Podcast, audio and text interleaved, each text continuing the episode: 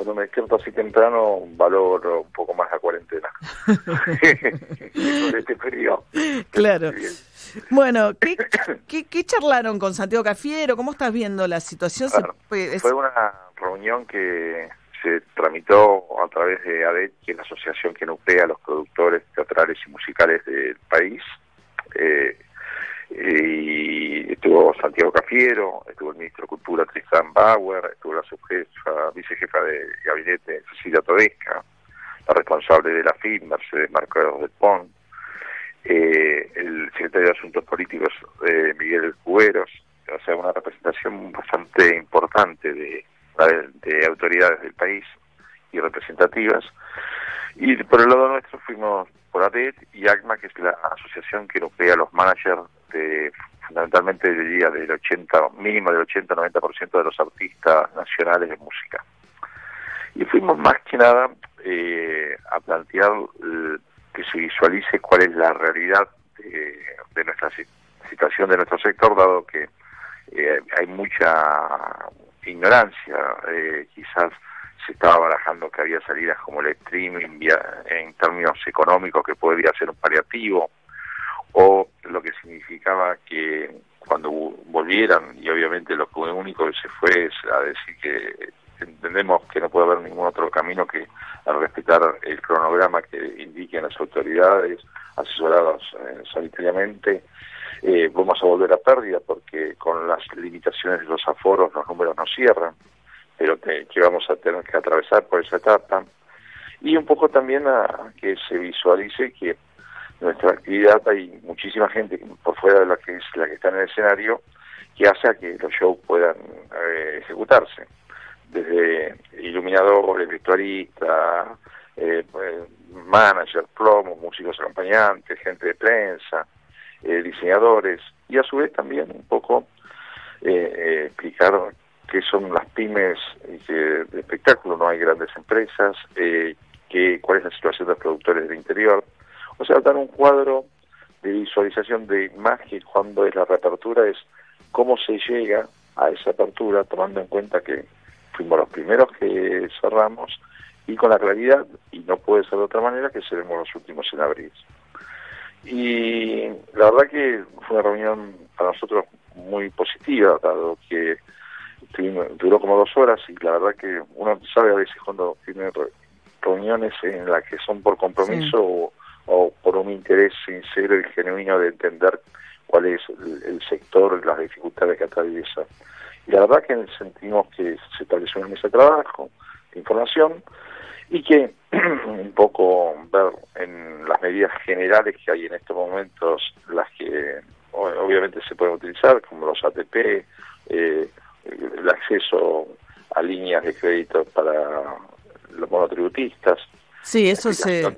A, la tasa cero, eso se prorrogó un mes más. Este... Sí, lo que nosotros explicamos un poco que eh, el temor de nuestro sector, que como no tiene claro cuándo va a volver, porque está muy sujeto, que cuando se, si en realidad eh, eh, es por un plazo de gracia de seis meses, que no entendemos que de ninguna manera en seis meses va a poder la gente empezar a devolver la plata.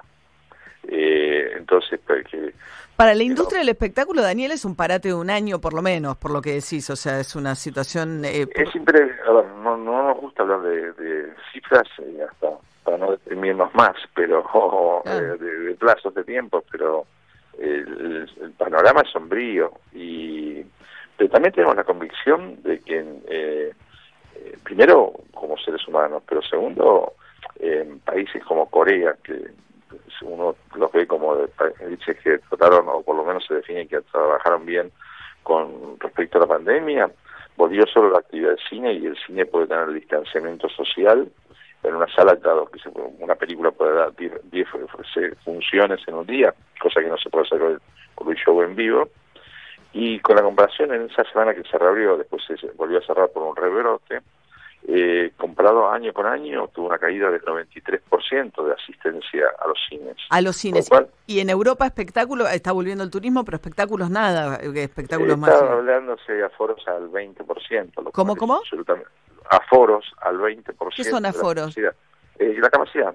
La capacidad de, total de, un teatro de 1.200 El, aforo se dice la capacidad. Ah, la capacidad. O sea, de, si tenés una, un teatro de mil butacas, te dejan meter 200 personas. ¿Hay teatro? Eh, sí, siempre y cuando cumplas la posibilidad del distanciamiento social inevitable y con muchísimas medidas de sanidad previas, lo cual, por ejemplo, el Wisin, que supuestamente que es como el, el Luna Par o el Movistar Arena de, Buenos Aires, el mayor, la mayor arena de Madrid, que tiene capacidad para 14.000 personas, eh, está autorizada una capacidad de 1.700 personas para abrir en el mes de agosto, lo cual la hace inviable la producción, eh, porque los costos siguen siendo los mismos, más los agregados que tienes que ponerle por el tema sanitario. Claro, estamos charlando con Daniel Greenbank, productor de espectáculos, respecto. Vos sabés que me decían, también el sector del turismo y de las, eh, compañías aéreas están en esto, o sea, pensando que es algo que va a ser muy larga la recuperación, que cuando vino,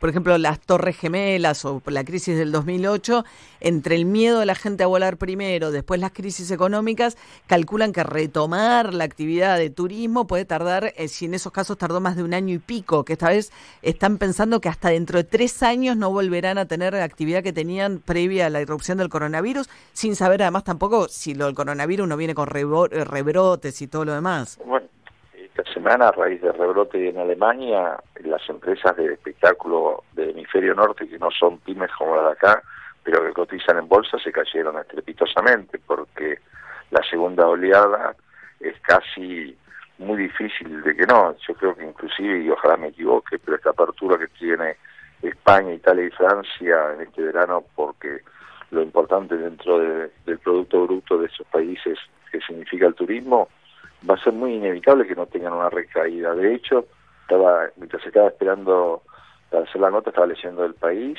y España ya tuvo un incremento de casos como no se veía desde hacía aproximadamente unos 20 días, desde los, primeros días de junio, del primero de junio exactamente. Entonces, evidentemente, el virus es imprevisible, los hechos que narraste, eh, también cuando nosotros, digamos, se puede volver a la actividad, vamos a tener que hacer un arduo trabajo de que no se visualice un espectáculo una convocatoria como un antro de contagio. Claro. Porque obviamente nadie va a, una, a un esparcimiento para contagiarse. No, el temor juega mucho, ¿no? Obviamente tenés el tema de la retracción económica, la baja de ingresos, pero además el miedo, o sea, para que la gente retome viejos hábitos, o sea, sí, o sea, pensar en un recital hoy no tengo idea cuándo se puede pensar en un recital, porque como decís, claro, el costo, vos si podés trabajar solo al 20% de la capacidad de un, de un estadio, los costos no te dan.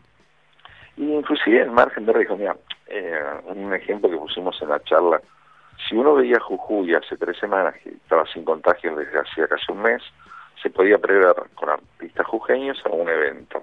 Y de golpe tuvo un rebrote. Eh, para prever un evento, vos antes hiciste publicidad, contrataste a la gente, eh, eh, saliste a vender las entradas, y de golpe eh, hay un rebrote y se vuelve a, a fase 1.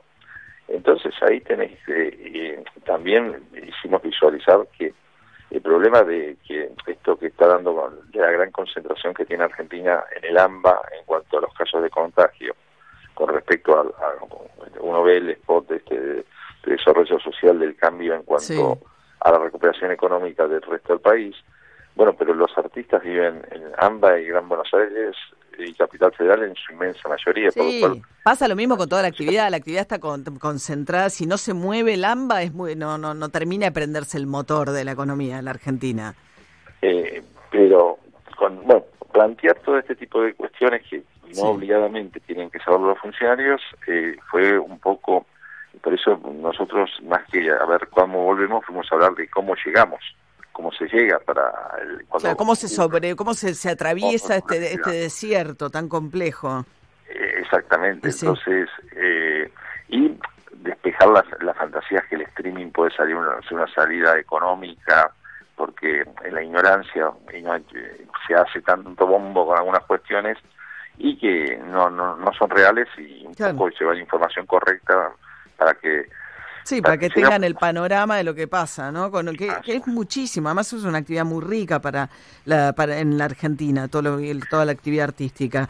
Absolutamente. Muy, muy rica. Eh, por lo que es, por lo que derrama, pero... Sí, bueno, ni hablar, la industria audiovisual está igual, o sea, no sé lo que es la problemática de la gente del cine, que encima están afuera todos los programas, no, no cobran un peso tampoco de ayuda, porque figuran como si fueran en relación de dependencia, que en realidad es solamente para los que están filmando, eh, cuando les dan el alta en ese rubro y han quedado, bueno, vos lo sabés, ¿no? Han quedado un montón de actores eh, y técnicos, sobre todo alrededor de la industria audiovisual, parados totalmente sin ayuda. Eh, es, es una situación que no ajena a lo que ocurre, no podía ser de otra manera, eh, pero y también la, la verdad que fue un intercambio muy constructivo en el sentido de que nos escucharon, pero también nosotros sabemos de los recursos eh, que, que esta caída que está generando de Producto Bruto Interno y que no puede ser que ocurra en todo el mundo. Bueno, Argentina venía de una situación y la actividad muy mal antes de la pandemia. Sí, por supuesto, ¿no? Si la caída 10% casi dice el Fondo Monetario que va a ser la de la Argentina, ya tenía previsión de caída, pero ahora es fenomenal. Y la plata que pone a jugar el Estado en Argentina es menos que la que pone en otros países por las restricciones fiscales, aunque ha puesto aparentemente el 3% del PBI. Bueno, Daniel Greenback, productor de espectáculos, nos vamos a levantar el ánimo hasta mañana. No, no, hay, eh, hay, hay que trabajar. Bueno, eh, no está bueno que la cuarentena no. Eh, estaría llevando a mi hija en este momento al colegio con el frío que hace, por lo cual hay que ver la parte positiva. bueno, gracias Daniel, que tengas buen día. Hasta luego. Chao, Chao, hasta luego. Daniel Greenback, productor de espectáculos, a las 7 y 48 de la mañana con 6 grados 3 de temperatura. on a summer evening, and it sounds just like a song. I want more berries and that summer feeling. It's so wonderful and warm. Breathe me in.